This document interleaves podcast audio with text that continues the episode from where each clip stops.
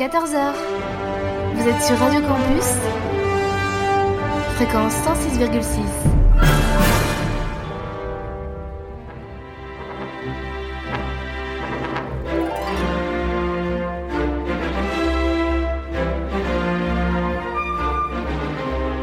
– 14h-15h sur Radio Campus,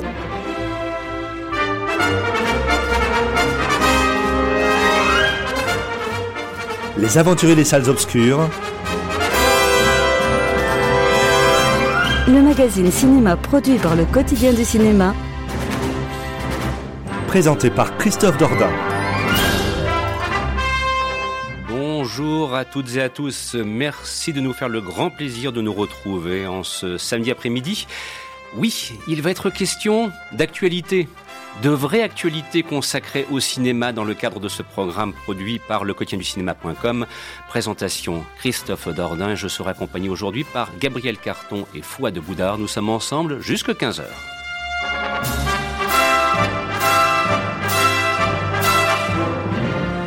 Vous disais-je, parce que oui, ça y est, ça commence à se rapprocher. Le 19 mai, c'est dans quelques jours. On attend ça avec une impatience non dissimulée.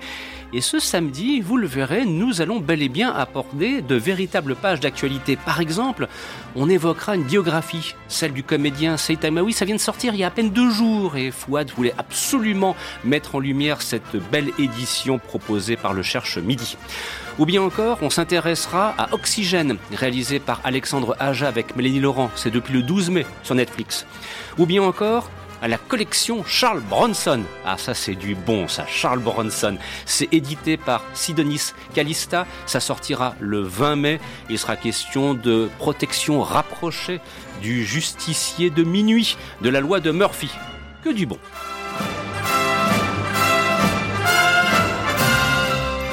Et les sorties en salle, me direz-vous? Eh bien, dans quelques jours, ce 19 mai, vous pourrez profiter d'une reprise. Il s'agit de The Wicker Man avec Edward Woodward, qui date, film qui date de 1971. Et enfin, on reviendra également sur ce qui a été proposé le printemps dernier, une belle édition en Blu-ray DVD d'un film signé George Miller. Ça s'appelle Lorenzo.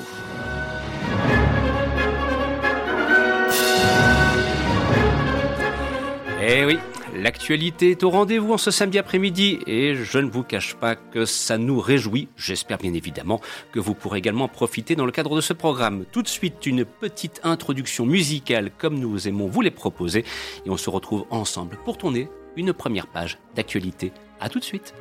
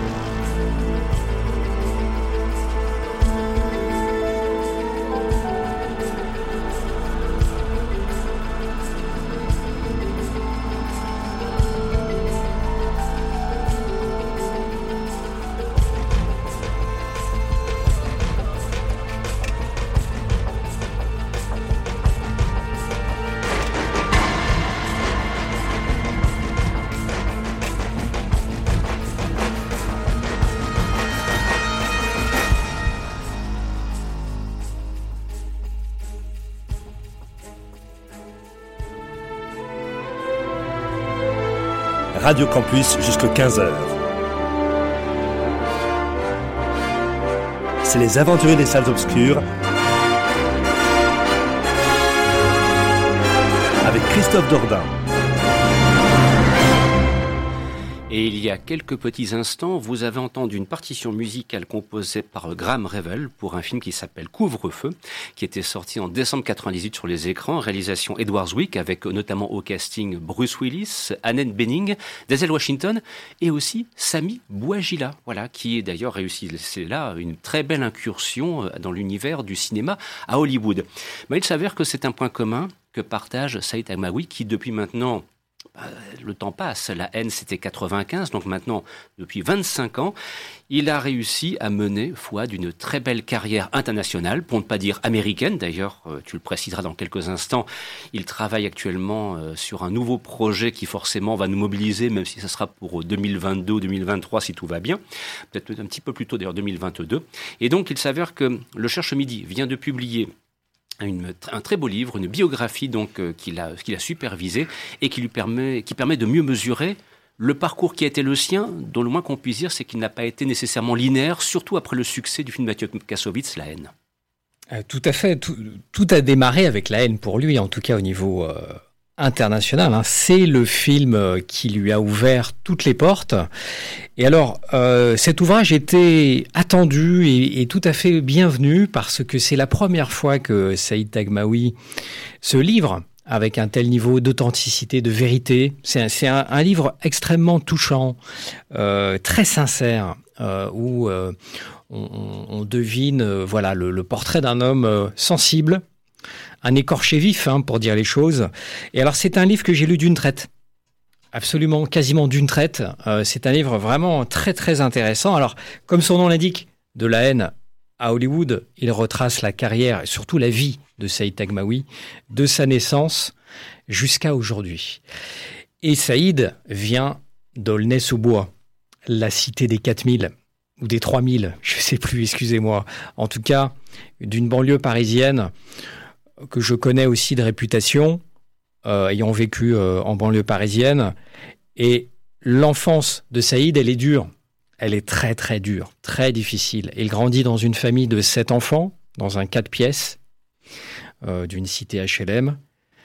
C'est un enfant très tôt qui, est sensible, qui se démarque par son originalité, son non-conformisme, et, au point, à un point tel que ses parents s'inquiètent même pense qu'il est fou. Et voilà, Saïd grandit dans cette euh, famille euh, où la vie est dure, où on compte chaque centime. Euh, il côtoie la violence, il côtoie la drogue, il est abonné aux visites au commissariat. il connaît même les policiers d'Aulnay à tel point il, les fréquente. C'est des vies de, de, de vol d'autoradio, c'est voilà, c'est ça la jeunesse de Saïd Tagmaoui. Il vient de là. En quelque sorte, euh, c'est un miraculé puisque les hasards de la vie, les hasards des rencontres, euh, au gré euh, de coups de chance, eh bien, il va petit à petit se faire un nom entrer dans, enfin, découvrir un métier qui est celui de comédien. C'est euh, l'univers du rap qui va euh, le faire connaître de Mathieu Kassovitz, puisque le premier travail de Saïd Tagmaoui, on va dire dans, dans le milieu, entre guillemets, c'était de faire, faire les sandwichs sur le tournage d'un clip de rap. Euh, donc, voilà comment il s'est fait remarquer. Et la haine, bien évidemment. Et de la haine, une visibilité vers le monde entier, et notamment les États-Unis, qui va lui ouvrir des portes euh, d'Hollywood. Mais ça ne s'est pas fait du jour au lendemain.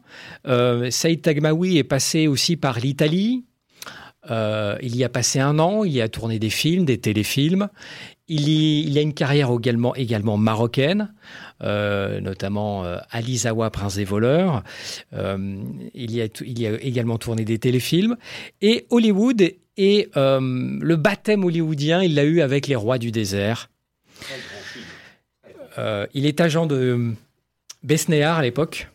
Et c'est Lee Daniels, le réalisateur Lee Daniels, euh, qui est aujourd'hui réalisateur-producteur, qui était agent à l'époque, appelle Dominique Besnéard et lui dit Hé, je veux voir ce gars. Il m'intéresse. Et Lee Daniels, Lee Daniels pardon, arrive à Paris dans le bureau de Dominique Besnéard, il convoque Saïd et ça a été le début de l'aventure hollywoodienne, son amitié avec Mark Wahlberg, euh, G.I. Joe, euh, John Wick 3, bientôt John Wick 4, les seconds rôles euh, plus ou moins importants dans des grosses productions.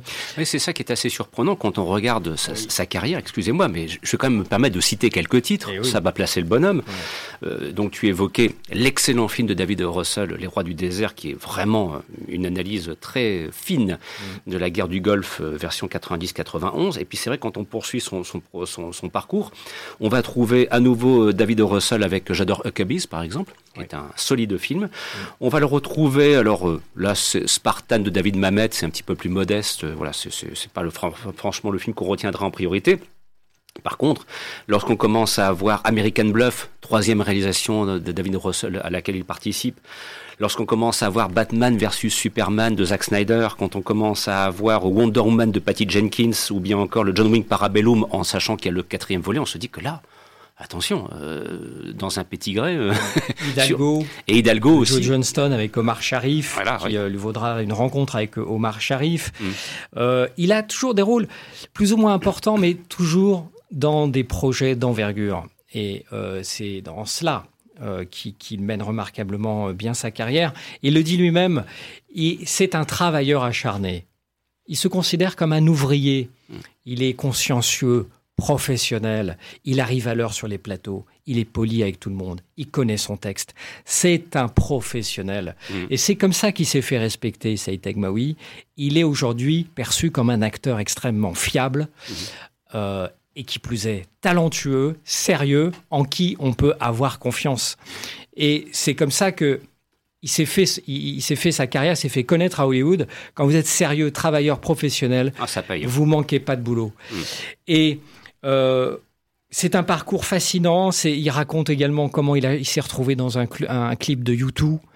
Euh, c'est un rêve éveillé. C'est un enfant qui encore aujourd'hui euh, euh, rêve les, yeux ouverts.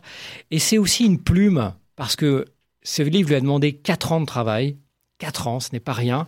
Et on découvre un homme vraiment talentueux pour l'écriture. Et, euh, son style est vif. Euh, les mots fusent. Euh, on reconnaît bien là son tempérament. Son tempérament transpire à travers son style d'écriture. C'est également un, livre très agréable à lire. Euh, donc, Saïd Tagmaoui, De la haine à Hollywood, aux éditions du Cherche Midi. Ça coûte 18 euros. Si vous êtes adhérent carte Fnac, vous avez moins 5%.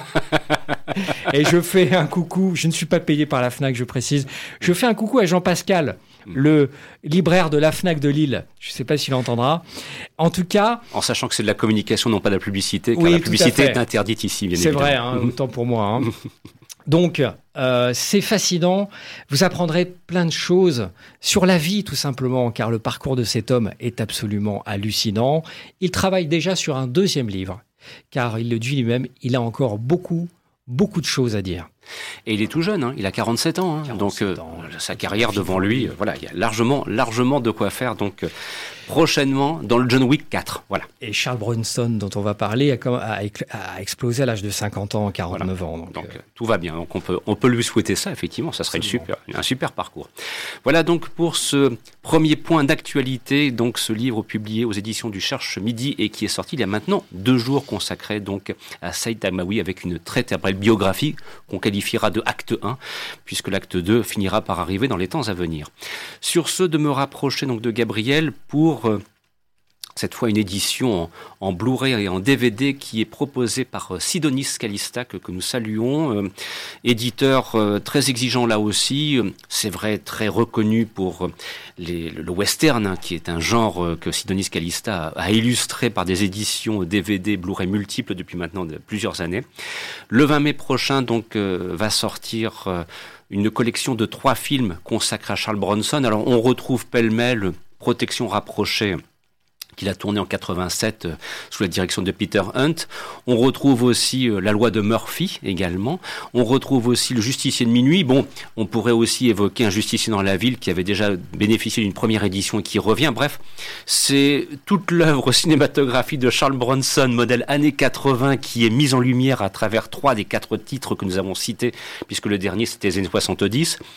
Bon, Charles Bronson, on sait à quoi on a affaire. Euh, c'est la gueule cinématographique par excellence. Bon, ce sont des films typiques des années 80. On n'est pas loin parfois aussi des productions du groupe Canon. Euh, ce sont pas des films qui font dans la dentelle. voilà, quand vous appelez le justicier de minuit aux protections rapprochées, vous imaginez bien que ça va se terminer à coups de flingue, de lance-roquettes ou Dieu sait quoi encore. Si vous même y aller au canon anti-char, il n'hésiterait pas à le faire de toute façon. Ou à la mitrailleuse 12-7, mais ça, il l'a fait dans le justicier braquelé dealer du côté de New York en 87. Bon, Charles Bronson, quoi. Je veux dire, voilà, on sait de quoi on parle. Hein. Je veux dire, là, si vous êtes amateur de François Truffaut, de Louis Malle, mais rien, l'un n'empêche pas l'autre, se dit en passant, voilà, c'est du bon film bourrin. Mais qu'est-ce que c'est agréable, quoi. Puis alors, pour le coup, je vous dis franchement, pour avoir vu euh, les, exemplaires presse, entre guillemets, ma très grande chance, c'est très très solide au niveau euh, de la présentation en Blu-ray qui est proposée par Sidonis, il faut quand même le souligner. Mais alors avant tout, Gabriel, Charles Bronson, pas de A à Z, mais euh, pas loin quoi.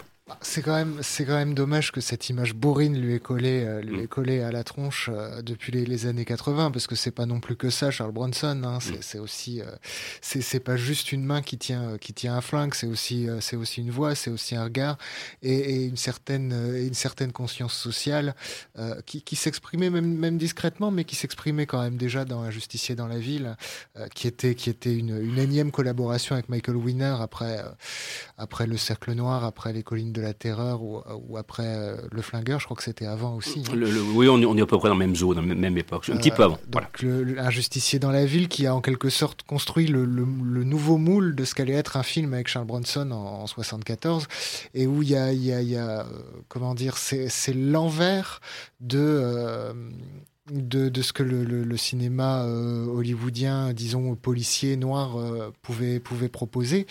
Il euh, y, a, y, a, quelque chose de très intéressant dans un moment où, il est à l'hôpital alors que sa femme et sa fille ont été agressées et que lui, bon, architecte sympathique et pas du tout enclin à la violence, se retrouve dans une salle d'attente à à, attendre des nouvelles de, de, sa femme et de sa fille. Et s'adresse à tout le monde en disant mais on attend, euh, on attend depuis longtemps là, on nous laisse là.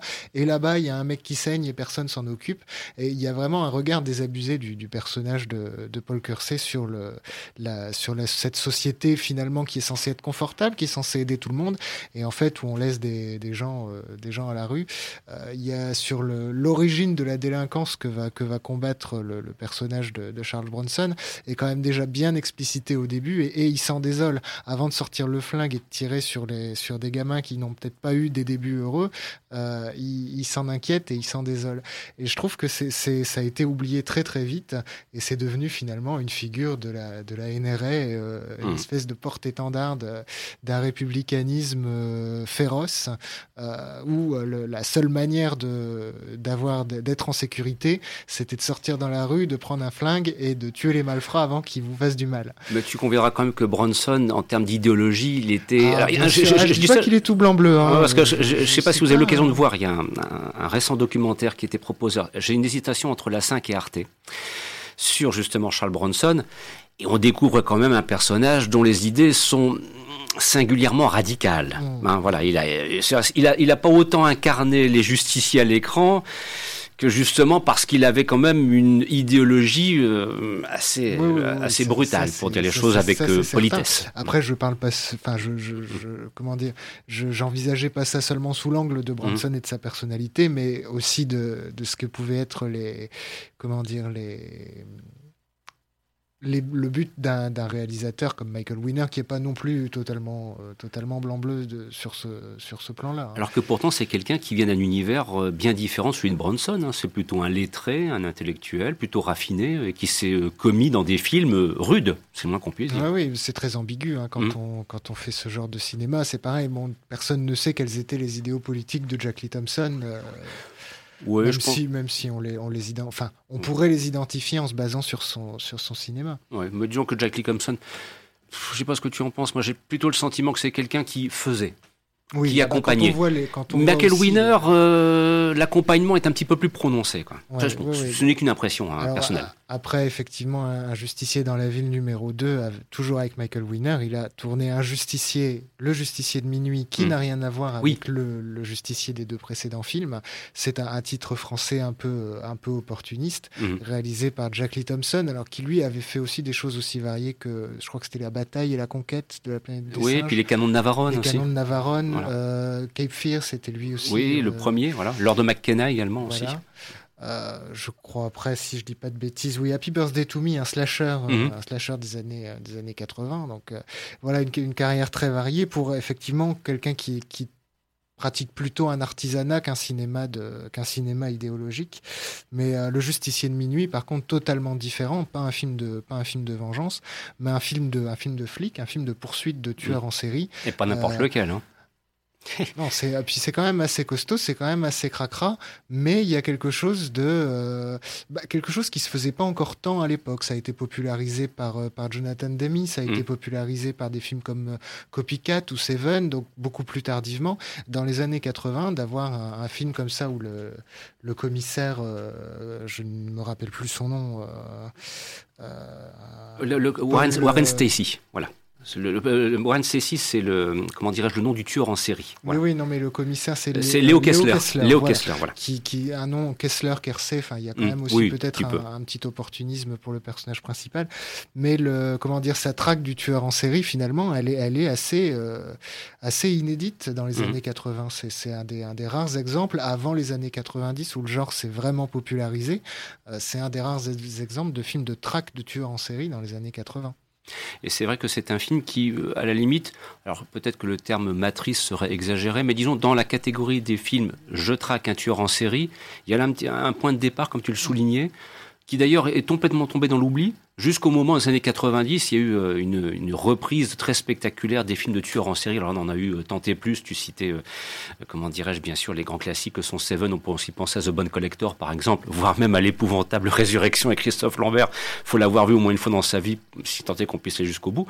Mais c'est vrai que ce, Justicier de minuit, bon, qui est un, titre effectivement, enfin là, la traduction française, Ten to Midnight, c'est le terme, c'est le, titre d'origine. Donc chercher Ten to Midnight, Justicier de minuit, la traducteur français, c'est pas Je crois qu'il est tombé dans la corbeille des, suites du Justicier. Voilà, exactement. Et c'est un film à revoir. Qu'on suppose forcément mauvaise, donc mm. il est un peu tombé dans cette corbeille-là, puisqu'il sort juste avant Le Justicier de New York. Mm. Euh, où je crois que les gens, à, part en étant vraiment inconditionnels de, mm. du flingue et de Bronson, euh, ont commencé à être un peu fatigués ceci dit, euh, c'était du, c'était encore honorable. Puis tout ça, c'est du, c'est du canon. Donc en fait, euh, c'est un projet aussi un petit peu dans cette espèce de, de flot continu de production canon où c'était euh, au mois de mars Charles Bronson, au mois de mai Chuck Norris, l'emporté disparu 1, 2, 3, 4. Après, vous voyez ce que je veux dire. C'est, c'est ça aussi qui fait que malheureusement, c'est un film. Alors peut-être là, pour le coup, ça serait une bonne occasion de le redécouvrir au sens premier du terme à travers cette édition qui est prévue par Sidonis Calista le, le, 20 mai prochain. Donc ça, c'est le premier. Enfin, avec le Justice dans la ville, c'est le second de ce package qu'on va redécouvrir euh, la semaine prochaine. Donc. Alors, avec, euh, avec protection rapprochée de, Peter Hunt et euh, je, du coup j'ai un trou. La loi et la loi de Murphy. La loi de Murphy, évidemment, tout va mal. C'est un film qui porte bien, qui porte bien son titre puisque en plus d'être le nom du personnage principal, la loi, la loi de Murphy ou de l'emmerdement maximal, aujourd'hui tout le monde la connaît grâce à Internet. Et euh, je pense qu'il y a des journées où il vaudrait mieux pas se lever, à moins d'avoir une, très bonne raison. Oui, parce qu'en en fait, ce qui se passe, pour, pour faire simple, hein, dans, le, dans, le film La loi de Murphy, donc Charles Bronson joue le rôle d'un inspecteur de police. Bon, qui euh, divorçait, enfin voilà, l'inspecteur de police classique, et qui va se retrouver effectivement euh, accusé du meurtre de sa femme, euh, mis en prison, il va devoir se sauver, s'évader avec quelqu'un pour prouver son innocence. Bon, voilà, c'est du Jack Lee Thompson, modèle 86, bien rythmé, bien foutu mais avec notamment une super salope, c'est Caris Snodgrass. Je le dis ouvertement parce que dans le film, c'est extraordinaire. Je veux dire, ce, ce rôle féminin, faut l'assumer quand même. Hein. Moi, ah, bah, il faut, faut, le placer. Hein. Après, on, est, on est aussi dans une, dans une énorme caricature. Hein. Ah, on, est, plus, on fait plus dans la subtilité, même si les, le, comment dire, les prémices du film pourraient laisser penser qu'on va être un peu dans le, dans le procédurier. Non, non, on est dans le rentre-dedans, euh, on est dans le rentre-dedans euh, immédiat. Hein. Mmh. Et là aussi, c'est une, une belle production donc, de, Jack Lee Thompson que l'on doit, euh, comment dirais-je, qui date de 86 précédemment et qui voilà, fait partie de ces films. Enfin, on se rend compte que quasiment il y avait presque un Bronson par an. Ah oui, ouais, on, était, c'était le Bronson annuel. Ça Quoi. a été quasi, ça a quasiment été le cas jusqu'en 97-99 Mm. où il a repris les armes pour euh, faire un mauvais jeu de mots avec des téléfilms. Le justicier braque la mafia et le justicier reprend les armes. euh, Ouais, là, qui n'avait rien à voir, encore une fois, avec le personnage de Paul Kersey, même s'il a traîné, euh, il a traîné Paul Kersey jusque dans l'ultime combat en 94. Donc, Mhm. le, le personnage n'a- n'a- ne s'est pas arrêté à, à venger le- l'agression de, de sa femme et de sa fille, mais à, à nettoyer New York euh, quasiment au napalm. Tu, tu conviendras, Gabriel, que c'est parfois, euh, avant d'évoquer dans quelques instants protection rapprochée, euh, c'est quand même parfois un petit peu ce qu'on reproche à Charles Bronson, c'est d'avoir été jusqu'au bout, d'user jusqu'à la corde un, système avec des déclinaisons. euh, Est-ce que c'est à lui qu'il faut le reprocher ou à l'opportunisme de producteurs qui voulaient capitaliser sur l'attrait qu'il pouvait exercer il a quand même validé en acceptant. Oui, Il pouvoi pas ignorer. Alors, parce que, c'est- pourquoi je te dis ça? C'est parce que, souviens-toi, il, il tourne sous la direction de Sean Payne un superbe film qui s'appelle The Indian Runner en 91. Et à ce moment-là, quand on voit ça, c'est 90-91, quand on voit ce film, on se dit, bon, là, Bronson, ok, t'as écumé tout ce que tu pouvais écumer, t'as 70 piges, un rôle dramatique où on se dit, quel comédien! Mais vas-y, continue, embraye, va, va au contact d'autres réalisateurs, d'autres cinéastes pour participer à des projets qui soient d'une autre ambition, d'une autre allure que ceux qu'il a continué à entretenir après. Et, ça, dans le, documentaire que je citais, que je vous invite vraiment à voir, sa responsabilité est impliquée. En fait, beaucoup d'historiens disent, lorsqu'il fait le choix en 74 de tourner un justicier dans la ville, il sait à ce moment-là qu'il est à son apogée. Il a vraiment Hollywood à ses pieds. Et les choix qu'il a fait ensuite, malheureusement, ont fait toute la différence entre une carrière à la Clint Eastwood et une carrière à la Charles Bronson, même s'il y a l'icône Bronson derrière. Et là, c'est un petit peu le sentiment qu'on peut avoir en se disant, en 91, il fait Indian Runner. Formidable, c'est un film, si vous le voyez, franchement, vous allez prendre une gifle. hein. Viggo Mortensen, euh, Charles Bronson, euh, Di- David Morse, dirigé par euh, Sean Payne, je vous le recommande. Grand film. Et malheureusement, il capitalise pas sur ce qui aurait été une formidable fin de parcours. Quoi. Je veux dire, il est reparti dans des, des- versions plus ou moins réussies, et c'est plutôt le moins que le plus de, de, justicier. Ah pas. oui, non, mais c'est- alors c'était peut-être un attachement mal Mm. placé, c'était Mm. peut-être aussi une question, euh, une question justement idéologique. Il voulait peut-être pas voir mourir euh, ce, ce, ce personnage-là et, le, Mm. et comment dire le- les idées qu'il qu'il portait, ou euh, ou très simplement, il s'est pas rendu compte que euh, que ce- ces films continuaient d'alimenter tout un fantasme ultra ultra sécuritaire de l'Amérique profonde. Alors oui, on peut se poser, on peut se poser la question. Oui, c'est là il y, a- eu un problème à mon avis de clairvoyance. Visiblement. En tout cas, donc si vous le souhaitez, ce sera euh, la semaine prochaine que vous pourrez en profiter et, de citer euh, aussi donc le, troisième euh, véritable DVD Blu-ray nouveau entre guillemets proposé par Sidonis Calista, en l'occurrence Protection rapprochée. Alors c'est réalisé par Peter Hunt, ça date de 87. Euh, Peter Hunt, bon, c'est un nom comme ça qui circule parce que si vous aimez James Bond, vous allez tomber sur le James Bond au service secret de Sa Majesté 69, George Lazenby, Dinah Rigg.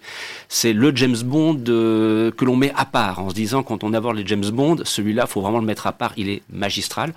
Meilleure musique, meilleur casting. Voilà, c'est c'est c'est c'est on est- c'est du très très très haut niveau. Donc Peter Hunt, ce jour-là, il s'est pas cassé la figure. Bon, avec protection rapprochée, voilà. Ah c'est la, la, la dernière vaguelette. Hein. C'est, Oui. pas tout à fait le creux de la vague, mais bon, on sent que, on Mhm. sent que les jours de gloire sont, sont derrière. Bon, Jack Killian, enfin Charles Bronson joue le rôle d'un mec qui s'appelle Jack Killian. Et puis là, on est, on est vraiment, euh, c'est, même, on est vraiment dans le, je dirais, le, le téléfilm façon Walker Texas Ranger. Voilà, c'est ça. Euh, protection, euh, protection. C'est la femme du, c'est la femme du président, oui, des c'est la première, c'est la First Lady. Donc on a l'impression de voir la sentinelle et Michael Douglas avec euh, 15 ans avant, quoi, 15-20 ans avant à peu près. Quoi. Avec les éternels ralentis où on saute pour, pour intercepter une balle. Enfin bon, moi ça me fait penser à, à Star Trek 6 où, Oui. où Kirk saute sur le, un ambassadeur ou je ne sais quoi et en sautant annonce Kirk Enterprise Mm. pour que le gars sache qui remercier de lui avoir sauvé la vie. Bon, on est un petit peu dans cette, euh, dans cette grosse artillerie là aussi. Donc c'est ce sont des films, disons, qui, qui, qui, qui méritent peut-être pas non plus la panthéonisation. Ce sont pas Mm. des grands films de patrimoine. Euh, en comparaison d'un justicier dans la ville qui, malgré qu'il ait lancé ce, Ça, c'est autre chose. qu'il ait lancé ce, comment dire, ce mythe euh, Mm. Bronson, euh, Bronson Flingueur euh, à l'écran, s'avère beaucoup plus complexe, beaucoup plus passionnant, et le justicier de minuit est vraiment un précurseur dans son domaine. Voilà, donc profitez-en. C'est à part de la semaine prochaine en DVD et Blu-ray. DVD et Blu-ray, dans la deuxième partie de l'émission, il en sera question parce qu'on tient absolument à revenir sur quelque chose qu'on aura quand même accompagné jusqu'au printemps dernier, c'est la sortie du Lorenzo de George Miller. On évoquera aussi une sortie euh, cinéma, en l'occurrence Wickerman avec Edward Woodward qui repart, euh, qui reprend sa carrière dans les salles obscures depuis 71, vous vous rendez compte? 50 ans plus tard, il ressort au cinéma le 19 mai, mais entre-temps, je me rapproche de Fouad, on va respirer quelque peu. Voilà, la transition est facile. Hein. Je vois que cela, vous imaginez bien une fois de plus que j'ai mis au moins une heure à la préparer. Bon, les blagues à part. Depuis le 12 mai sur Netflix, on peut profiter, foi de la nouvelle réalisation d'Alexandre Aja. On, l'avait quitté avec Crawl, avec une maison sous la pluie, l'orage, la tempête, euh, entourée de grosses bébêtes euh, qui étaient d'infâmes crocodiles. Et là, il revient, il prend Mélanie Laurent, huis clos, Oxygène, bon, on devine que la pauvre Mélanie Laurent, elle va être confrontée à une situation plus que tendue. La voilà euh, enfermée et progressivement, l'oxygène commence à baisser. C'est un petit peu ça, le, sans veut cherche à trop révéler. Euh. C'est ça, c'est ce qu'il y a d'ailleurs dans, toutes les bandes annonces. Et là, il passe un cran au-dessus de Crawl, un Crawl qui était un, espèce de huis clos euh, dans euh, le sous-sol d'une maison. Là, c'est euh, c'est plus c'est un, un, degré au-dessus, c'est le film de claustration, je dirais, mmh. claustration, où on a un personnage enfermé dans un lieu confiné, très confiné, clos, avec impossibilité de sortir. Et un peu ce qu'on a eu en 2010 avec Buried, oui. De, avec Ryan Reynolds, hein, où on mhm. avait carrément un homme enfermé dans un cercueil. Hein. Euh, là, euh, Mélanie Laurent est enfermée dans un une espèce de sarcophage intelligent. Euh, donc, on ne sait pas trop. Elle est, est-ce qu'elle est, elle est à l'hôpital ou on ne sait pas trop où elle est en mhm. fait. on devine qu'elle que elle a subi une intervention chirurgicale ou quelque chose comme cela. Et euh, Alexandre Aja, euh, c'est un réalisateur que j'aime beaucoup parce que euh, il, est il propose toujours quelque chose. Il y a un vrai point de vue avec lui. Hein. Il, y a, du, cinéma. Hein. Un point de vue. Il y a mm. toujours du cinéma. Il aime le cinéma. Il aime son travail. Et il aime le partager avec son public. C'est ça que j'adore avec son travail, avec le travail d'Alexandre Aja. Euh, son remake de Piranha est formidable. Mais même j'aime bien Mirrors aussi avec mm. Kiefer Sutherland. Il y a un peu de Carpenter chez lui, moi je trouve quelque part. Très certainement, tout à fait. C'est un, c'est un, monsieur qui a grandi dans les années 80 et qui, est, mm. qui est, très imprégné de, de ce cinéma-là. Et alors Oxygène, et euh, on passe une heure et demie avec Mélanie Laurent. C'est une gageure de mise en scène et de storytelling, ce type de film, parce que le défi de taille. Comment garder l'attention du spectateur avec un seul personnage et dans un lieu extrêmement clos. C'est un défi de storytelling, hein, ce type de film. Et Alexandre Aja s'en tire très bien. Moi, j'ai passé un bon moment. Euh, c'est chaque péripétie est bien amenée. On ne s'ennuie pas une seconde. Et bien entendu, tout l'enjeu du film, c'est que, qui est-elle? Que lui est-il arrivé? Mhm. Et où est-elle exactement? Et va-t-elle s'en sortir, bien sûr Et va-t-elle s'en sortir, bien évidemment? Voilà, donc ce qui fait qu'on est capté, euh, on est saisi. La mise en scène d'Alexandre Aja, très habilement, euh, nous gratifie d'angles de caméra tout à fait originaux.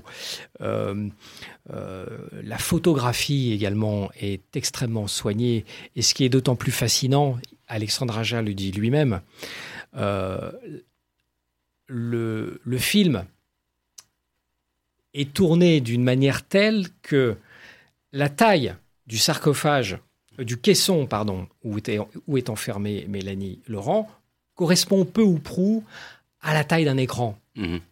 D'accord. Ce qui fait qu'on a cette étrange sensation de voir un Mélanie Laurent dans notre salon. Puisque la taille de l'écran 16 neuvième, 107, 127 cm, écran plat, eh bien, correspond quasiment à la taille du caisson. Ce qui, en termes de mise en scène, donne un effet assez saisissant. J'ai eu l'impression de voir Mélanie Laurent, en fait, devant moi, euh, dans mon salon. Et, ça, c'est un, quelque chose qui a été recherché en amont mm-hmm. dans la mise en scène euh, d'Alexandre Aja pour une fois, ce qu'on fait souvent le reproche à Netflix d'avoir des mises en scène qui soient trop formatées, pour ne pas dire insipides. Alors là, pour le coup, euh, c'est pas le cas. Hein. Je veux ah dire, là, là, c'est grande hein. recherche visuelle, tant mieux d'ailleurs. C'est un film qui passerait très bien au cinéma. Mm. Euh, c'est un vrai film de cinéma. Hein. Euh, et, Mélanie Laurent est impériale. J'allais y venir, parce que Mélanie Laurent, actrice, parfois on a entendu des propos un petit peu... Euh, bon, c'était un peu rude, quoi. Voilà, il y, a eu des mm. énervements. Euh, Mélanie Laurent, réalisatrice, là par contre, on commençait à entrer dans tout à fait autre chose. Revoyez Galveston par exemple, c'est pas mal. Alors là, euh, confrontée à, la caméra d'Aja, comment s'en sort-elle justement?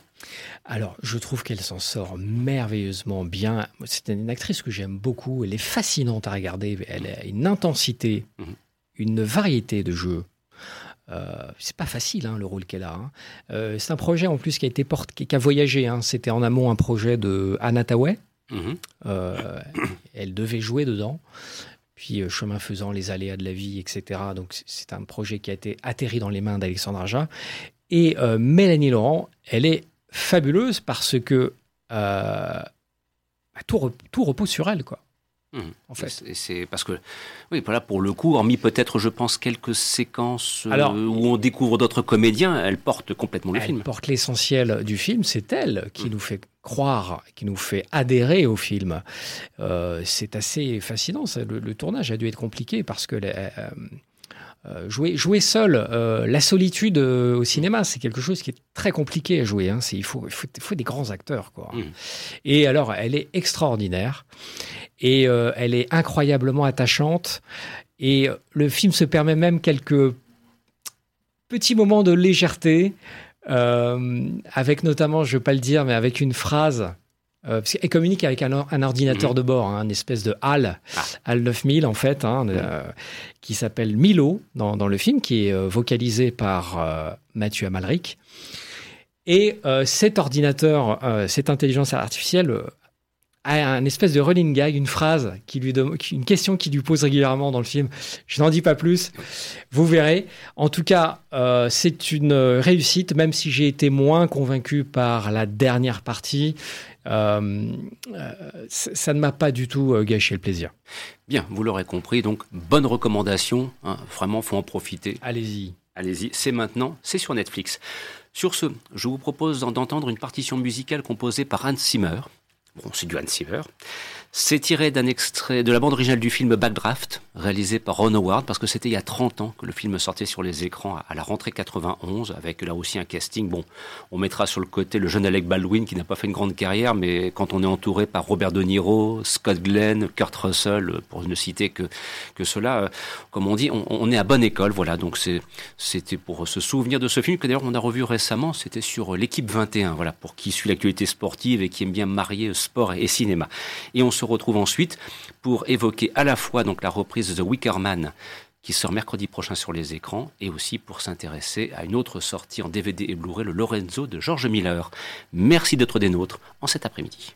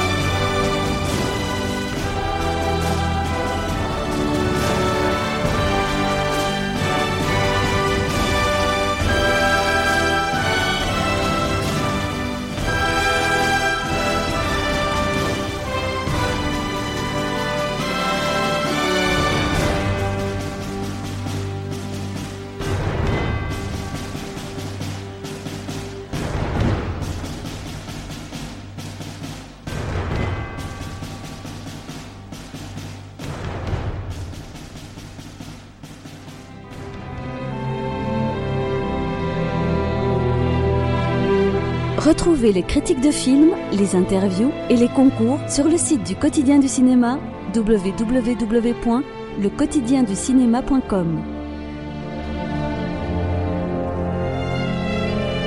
Vous écoutez Les Aventuriers des Salles Obscures sur Radio Campus, fréquence 106,6 de poursuivre donc en cet après-midi dans le cadre de cette émission où nous reprenons vraiment le contact avec l'actualité cinématographique tout en alternant bien sûr entre les films que l'on peut voir sur les plateformes de streaming, les éditions livres, vous l'avez entendu en début d'émission donc, ou bien encore euh, les sorties en salle telles qu'on va l'évoquer maintenant, sans parler bien sûr des éditions en DVD, Blu-ray, bref voilà, ce, ce panorama complet de l'actualité du cinéma tel qu'on peut le vivre partout où c'est possible, c'est une flamme que nous entendons maintenant entretenir dans le cadre de ce programme. Alors, Gabriel, mercredi prochain, 19 mai, reprise sur les écrans d'un film. Alors, si vous avez vu la version avec Nicolas Cage, vous allez fuir. Mais justement, évitez la version avec Nicolas Cage qui est à mourir de rire ou de honte pour qui a osé commettre cela et revenez à l'original. D'ailleurs, vous allez avoir une petite surprise, c'est que vous allez tomber sur un comédien, Edouard Woodward, vous allez vous dire, mais mais il n'y a pas une série télévisée où il jouait dedans? Ben oui, il était notamment dans les années 80 l'acteur de la série The Equalizer, même s'il n'a pas fait que cela, mais il faut le souligner. Et là, nous sommes en 71, ça s'appelle The Wicker Man, il joue le rôle d'un policier qui doit mener une enquête dans une île. voilà, et là c'est le début des ennuis. Euh, c'est vrai que la vie de flic c'est difficile. Parfois on se réveille comme Charles Bronson, on accuse du meurtre de sa femme. Lui, il va mener une enquête dans une île, sur une île plutôt. Oh, il aurait mieux fait de s'abstenir, hein, je crois bien. Ah ben oui, il est parti, euh, parti enquêter sur la disparition d'une petite fille, euh, persuadé qu'il va trouver un coupable, parce que bon, personne n'est sorti de l'île, personne n'y est rentré, donc le, le coupable est forcément là, euh, et puis finit par se dire que tout le monde lui cache quelque chose, et il pense, être, il pense être le chasseur, et il est plus probablement la proie. Alors c'est un film écrit par Anthony Schaeffer qui voulait aborder euh, les, paganismes, les paganismes locaux, les paganismes insulaires, et qui a donc écrit euh, ce Wickerman, cet homme d'osier, euh, avec cette, cette, autour de cette communauté insulaire qui, qui, pratique au printemps des rites de fertilité, qui danse, qui chante. C'est très, ça a l'air très hippie comme ça. Ça a l'air, hein, on, s'aime, on s'aime, et puis. c'est du hippie brûlant. Hein. et on s'aime, on s'aime, et puis on sacrifie. c'est assez folklorique. Euh, c'est un, mélange entre l'enquête policière, la satire sociale, le film d'épouvante et la comédie musicale. Donc ça, ne ressemble vraiment rien d'autre, à rien, à rien de connu. Euh, ça a d'ailleurs, euh, ça a d'ailleurs en quelque sorte fait émerger un, sous-genre dans, l'épouvante anglaise. Hein. À la suite, il y a eu Blood on Satan's Claw, le titre français me la nuit des maléfices euh, ou, euh, ou, Nothing But the Night de, Peter Sesdy, par exemple, qui eux aussi traitaient de, traitaient de tous ces paganismes anciens, de tous ces rites druidiques. Alors le film a euh, disons, un petit argument commercial dans, le, dans, le, fait que Christopher Lee joue dedans. Christopher Lee qui, à l'époque, euh, arrive en fin, de, en fin de parcours avec la Hammer et se, se désintéresse de plus en plus du, du Dracula de Bram Stoker qui l'a fait connaître euh, au départ euh, et qui accepte de faire le film pour rien. Oui, c'est deux ans avant L'homme au pistolet d'or, si j'ai bonne mémoire. Exactement. Euh, et donc il, euh, il accepte de ne pas percevoir son cachet pour ne pas handicaper le budget du film. Hein. Il, il, a dit d'ailleurs en interview, il y a des choses qu'on fait par amour. Et si j'avais accepté de l'argent, si tous les acteurs autour de moi avaient accepté leur cachet euh, mhm. tel que prévu, soit le budget aurait été tellement élevé que la production aurait stoppé le film, soit ça aurait tout mangé et il n'y aurait plus rien eu pour le matériel, pour les décors, pour les, pour les costumes. Donc Christopher Lee fait ça pour Peanut avec une passion, un enthousiasme, parce que lui, l'occulte et, le, et, les, tous les rites païens, ça le passionne. On va trouver Brit Eklund aussi, qui, bon, elle prend son cachet en entier, elle s'en fout. Bah, James Bond n'est pas loin non plus. Non, hein, c'est curieux. Hein, ah oui, on va, bah, de toute façon, en Angleterre, on, trouve tout le monde partout. Hein. Tous, les, tous, les, acteurs ont joué dans tout. Euh, et Ingrid Pitt, qui est aussi un transfuge de la Hammer, donc qui retrouve, qui retrouve Christopher Lee. Donc il y a, y a, une bonne ambiance, même si le film est censé se dérouler au printemps, l'enquête est censée se dérouler en avril-mai. On tourne en octobre-novembre. Mmh. Donc, quand il s'agit de danser en chemise de nuit ou dans le plus simple appareil vêtu de fleurs dans la brise de, novembre sur, euh, sur les côtes anglaises, les côtes écossaises d'ailleurs mmh. même, euh, c'est assez, assez douloureux. À ce titre, je crois que c'était euh, je crois que c'était Peter Snell, le producteur, qui racontait que lors, d'une, lors du grand final où tout le monde est dehors, on a apporté deux manteaux de, de fourrure à Brit Eklund et, et Ingrid Pitt. Brit Eklund enfile le sien euh, reconnaissante mais, euh, mais frigorifiée. Ingrid Pitt euh, dit si les, si les 40 figurants derrière peuvent endurer ce froid, moi aussi. Et selon lui, ça dit beaucoup de la personnalité de l'une et l'autre des, des deux actrices. Mmh. Bah, il y a un petit côté un peu film de bande, si je comprends bien à t'entendre, en ce qui concerne le tournage, en tout cas l'état d'esprit qui a présidé au tournage, et qui explique ah, aussi d'ailleurs le succès du film. Je pense qu'il y, a vraiment, il y a vraiment une, une, cohésion, une cohésion de groupe, et d'ailleurs tout le monde, euh, le, film n'a pas trop de mal à se faire, contrairement à ce qu'on pourrait penser. Le, parcours chaotique arrive après, mais là tout le monde y croit, tout le monde, tout le monde est bien, qu'il s'agisse de, de, de, parler de, de sacrifice humain ou de, ou de danser euh, et de chanter une ode, une ode Dieu, euh, une espèce de totem phallique au milieu. Il y a des petites filles qui dansent avec des rubans autour du autour d'un symbole phallique et c'est une journée d'école normale sur l'île de mm. sur, l'île de Summer Isle. Euh, Christopher Lee qui joue donc le, comment dire le qui gouverne en quelque sorte la population et qui, euh, qui, fait, qui fait semblant de, ne pas entraver l'enquête et qui en fait est en train d'organiser sa petite toile d'araignée pour prendre au piège le personnage d'Edward Woodward. Je, je, ne dévoile pas l'issue et la, et la raison et la, et la fin parce que ce serait vraiment dommage parce que le film est glaçant. Enfin, le film nous a de temps en temps amusé, de temps en temps intrigué, puis à la fin il nous en colle une, euh, il nous en colle une le bonne. Final, le final est rude. Hein. Euh, le, film est effectivement très rude et c'est un, pour moi c'est un film complet. Il y a tout. Euh, je veux dire, quand je dis c'est épouvante comédie musicale, je suis pas en train de parler du Rocky Horror Picture Show mm-hmm. ou de. Non, parce que ça fout la trouille quand même. Non, non, hein. ça, ça, fait mal. Hein. C'est pas c'est pas rigolo, euh, même s'il y a, y, a, y a un humour, hein, mais un humour qui tient, qui est plus un humour de contexte que de mm. que vraiment de gag. Euh, et c'est vraiment super. Alors malheureusement, comme d'habitude.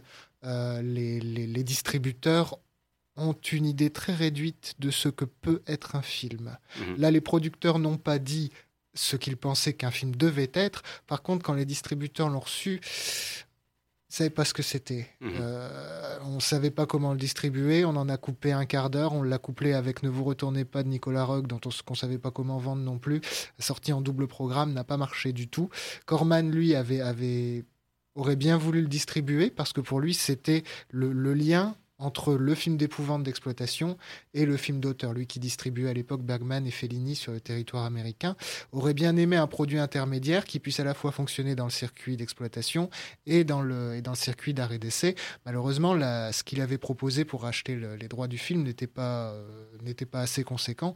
Donc la, la, major qui s'en est occupée a, en quelque sorte balayé le film euh, mmh comme ça, la, la, sacrifier avec, euh, en double programme avec un autre film qui méritait pas ça.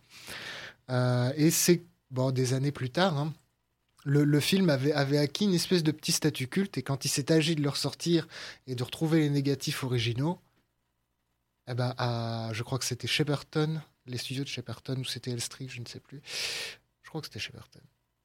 Euh, un, entrepôt avait dû être vidé pour laisser place à la construction d'une autoroute. Bah, il s'avère que euh, avait préparé les négatifs pour être sortis, euh, pour être pour être sauvés, et ils sont partis avec ce qui devait aller, euh, servir de, gravat, à l'autoroute. Heureusement que Corman avait reçu une copie de une copie d'essai, enfin une copie de travail.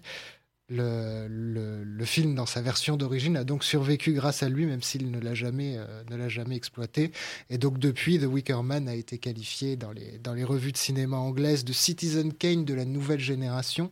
C'est devenu un objet d'étude, c'est devenu un culte. Euh, il y a des gens qui visitent les lieux de tournage et qui chantent les chansons euh, en, en, pèlerinage. Enfin, c'est devenu vraiment un phénomène.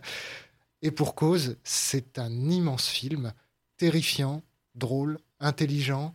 Vraiment, c'est brillant, c'est brillant sur toute la ligne. Un casting formidable, on l'a dit, Woodward, Ingrid Pitt, Christopher Lee.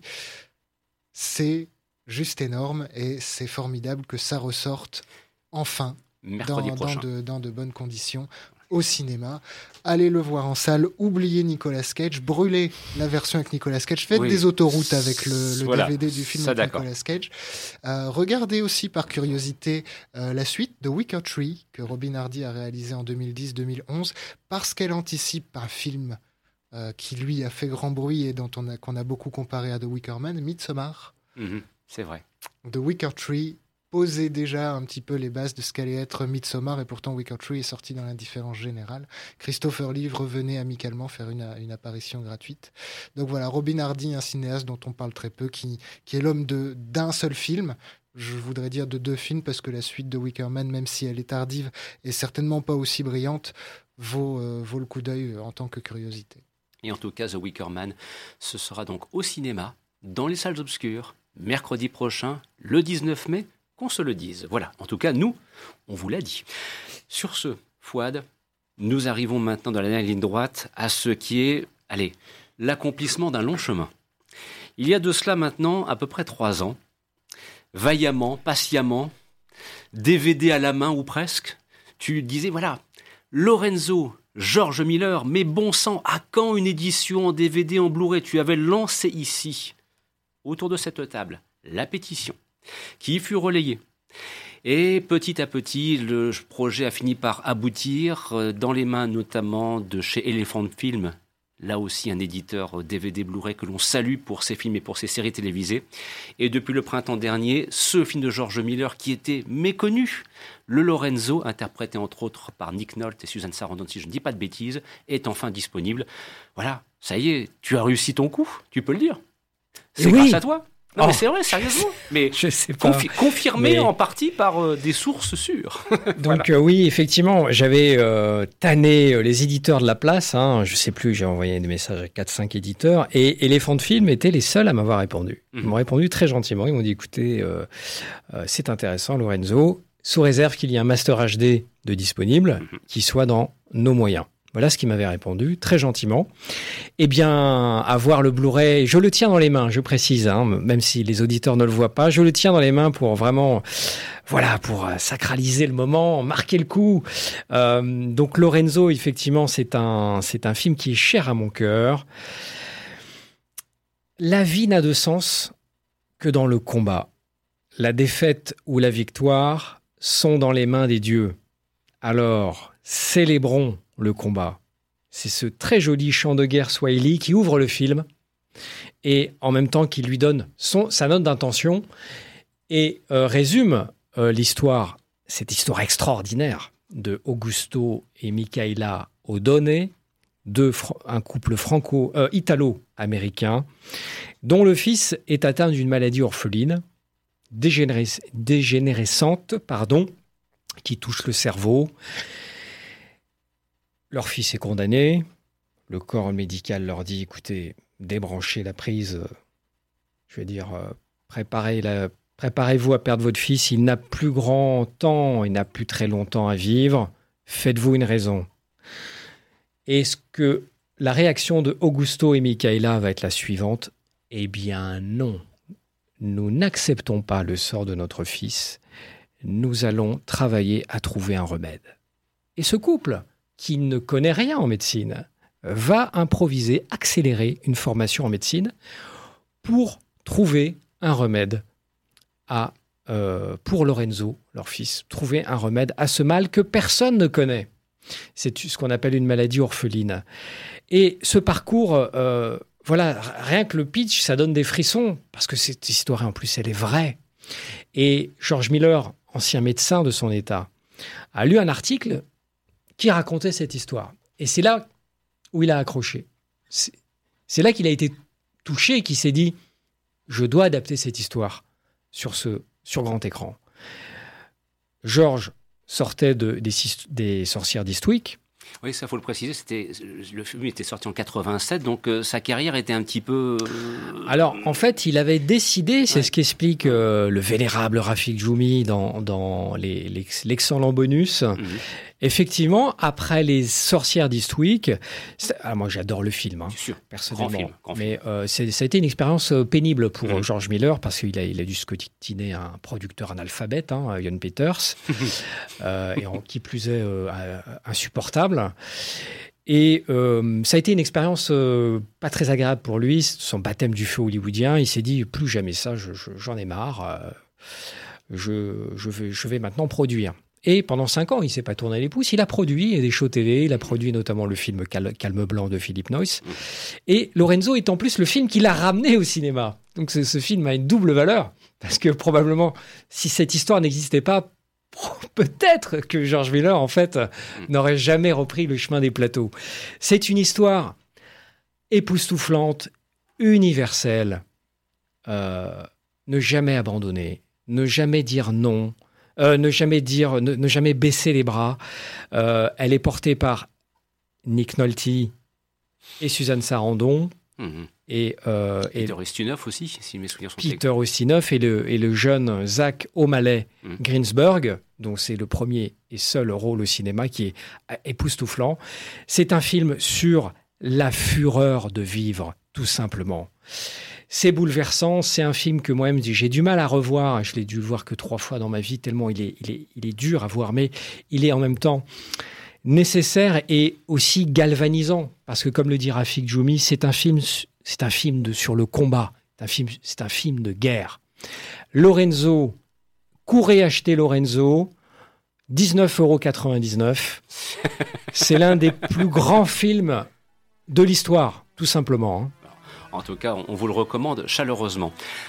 Chers amis, il nous reste encore quelques brefs instants et nous avons pour habitude, parfois en fin de programme, euh, de vous dire voilà, on, on a envie de vous faire passer euh, un petit message, un petit conseil. Alors, euh, Gabriel, s'il y avait un petit conseil à retenir, alors ça peut être quelque chose à voir à la télévision, prochainement au cinéma, en DVD, en Blu-ray, peu importe. Voilà, Bah, Les- écoute, le champ est libre. C'est un peu une vieillerie, mais je me dis que c'est bien de rappeler que, que ça existe parce qu'on n'en avait pas beaucoup parlé à l'époque. C'est le, le roman de Toby Hooper, Midnight Movie, Mm. qui est une, une autofiction euh, qui, qui est très drôle et, très touchant. Il y a un humour de Toby Hooper qui est vraiment insoupçonné, qui est, qui est- qui qui mal appréhendé, euh, sur un, film de jeunesse qui- qu'il aurait perdu et qu'on aurait retrouvé euh, et, et restauré et qu'il ne veut absolument pas que les gens voient, alors que là, il y a une première qui se prépare et que tout le monde va se précipiter euh, parce qu'il y a un gros problème euh, et il s'en rend compte. Les choses vont très mal se passer. C'est un roman euh, qui n'est pas vraiment autobiographique, c'est une autofiction euh, quand même. C'est un roman horrifique qui est très très drôle. Euh, un travail non seulement d'autofiction mais d'autodérision qui était, qui était assez inattendu chez Toby Hooper. C'était paru chez Michel Lafon en 2010. On n'en a quasiment jamais parlé et, euh, et en ayant retrouvé le bouquin, je me suis dit que ça valait le coup de rappeler qu'il existait parce que c'est vraiment, vraiment, vraiment délicieux. Fouad, un petit conseil de fin de ton côté Là aussi, euh, livre, DVD, Blu-ray, série, film, le bar est ouvert. La grosse magouille de Robert Zemeckis. Ah oui. Used Cars. Ah oui, c'est génial. Ça, c'est super. C'est un film de malade. C'est un cartoon filmé. Ouais. Avant Roger Rabbit, il faisait déjà du cartoon. C'était Used Cars, 1980, avec Kurt Russell. Et vous embrayez avec les Blues Brothers et vous avez votre week-end Ah cinématographique. ouais, voilà. complètement fou. C'était dans, dans la série Les films barges, on, on en est là. Et si vous avez donc envie de vous faire une courte série télévisée, quatre épisodes seulement d'une heure, ça s'appelle Bloodland. Voilà, ça se passe en Irlande du Nord. C'est très solide. Et puis ça fait du bien de voir des séries britanniques, ça nous change de Los Angeles et New York. Vous voyez ce que je veux dire? Voilà, j'aime beaucoup les séries américaines, mais Bloodland, c'est ma petite recommandation personnelle. Vous ne serez point déçus.